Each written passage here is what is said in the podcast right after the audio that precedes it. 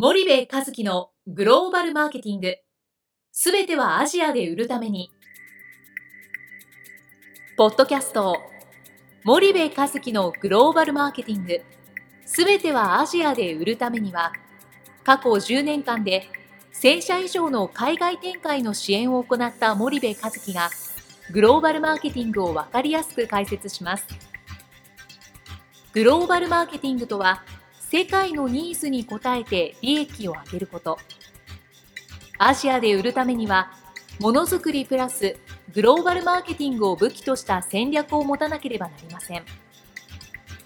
日本には素晴らしい企業が多く存在します。その企業とともにアジア市場を目指したい。再び、ジャパンアズナンバーワンと呼ばれる時代を作りたい。森部和樹は、そんな思いを持ちながらこの番組を皆様にお届けいたします。こんにちは、ナビゲーターの東忠夫です。こんにちは、森部和樹です。じゃあ、森部さん、あの、はい、まあ、前回の続きで、はい、まあ、セミナーでよく、森部さんが言ってる 4P の、はい、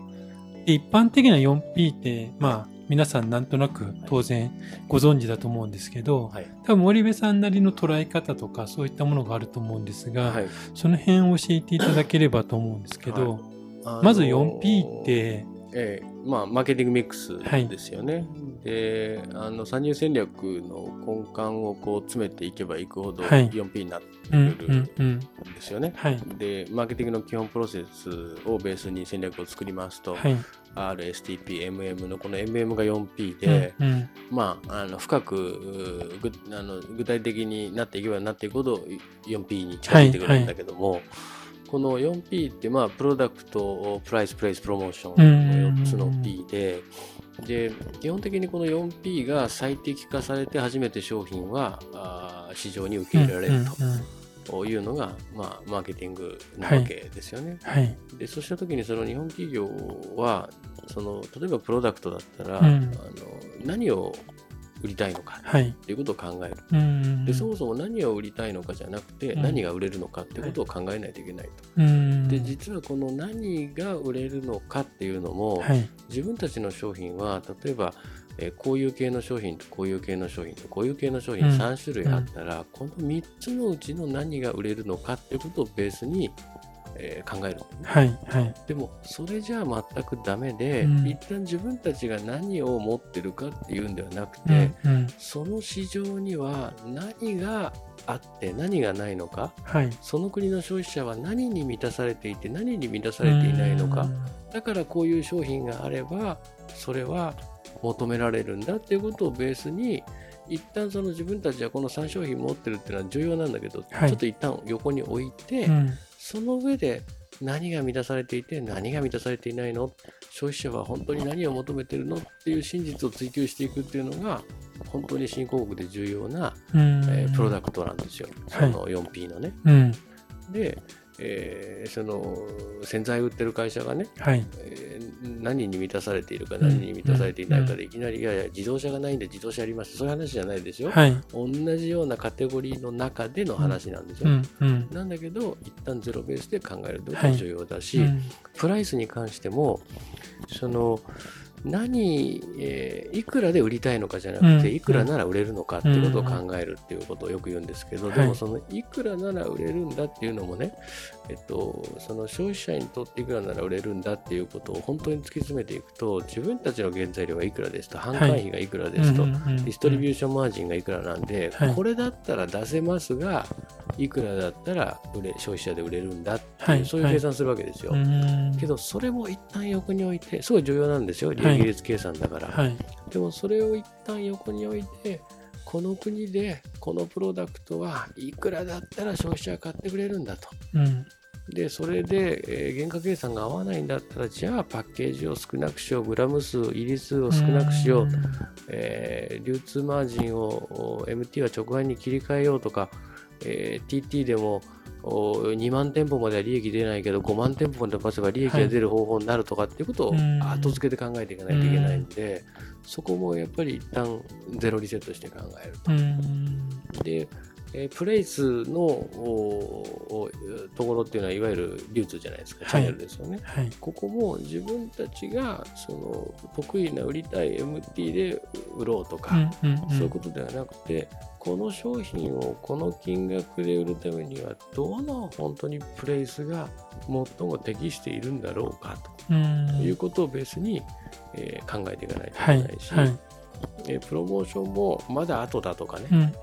えー、どうだっていうんではなくて、その商品を本当に広めるためのプロモーションっていうのは何なのか、はい、よくあるのは日本で新規の商品投入するときにこういう成功体験があってこういうプロモーションやったから成功したんだと、えこの国のレベルは日本の10分の1だからまあこれぐらいのことやっておけばいくだろうみたいなことでプロモーション組んだりするんですけど、はい、そうではなくてもうゼロから考える、日本でのプロモーションの成功体験なんて一旦どっかを置いとく、はい、その上で考えるということがすごく重要で、この 4P はね、すごい深くてね、突き詰めて突き詰めて突き詰めることがマーケットシェアや売り上げにつながるんで、そこをやっぱりしっかりやらないといけない。で、あの、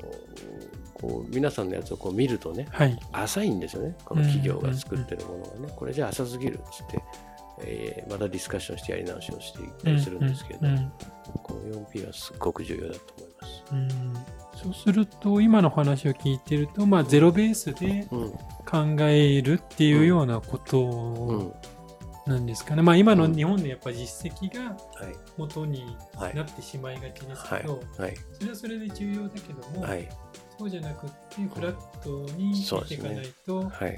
やっぱいろいろな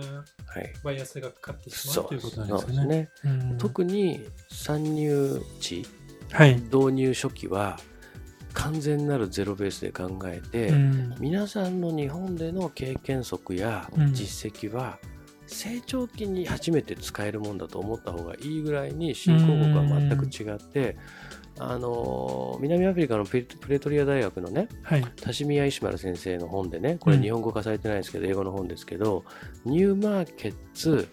えー、ニューマインドセッツっていう、はいはい、あの本があるんですよ。はい、これは新しいマーケットに行くときには、新しいマインドセットでゼロベースで物事考えないとダメだよと。今までの常識や成功体験を持ち込んだら絶対に成功しないですよっていうことを書いてる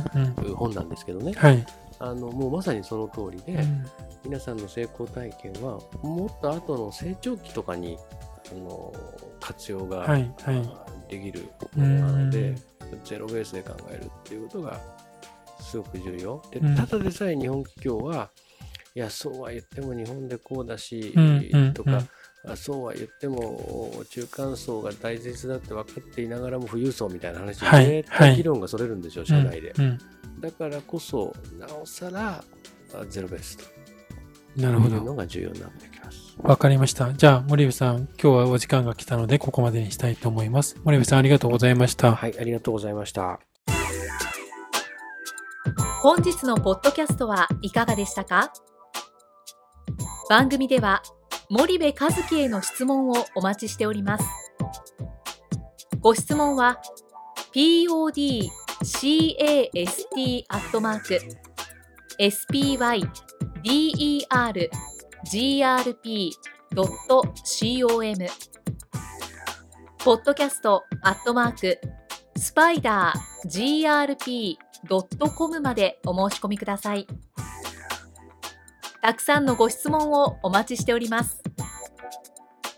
それではまた次回お目にかかりましょう。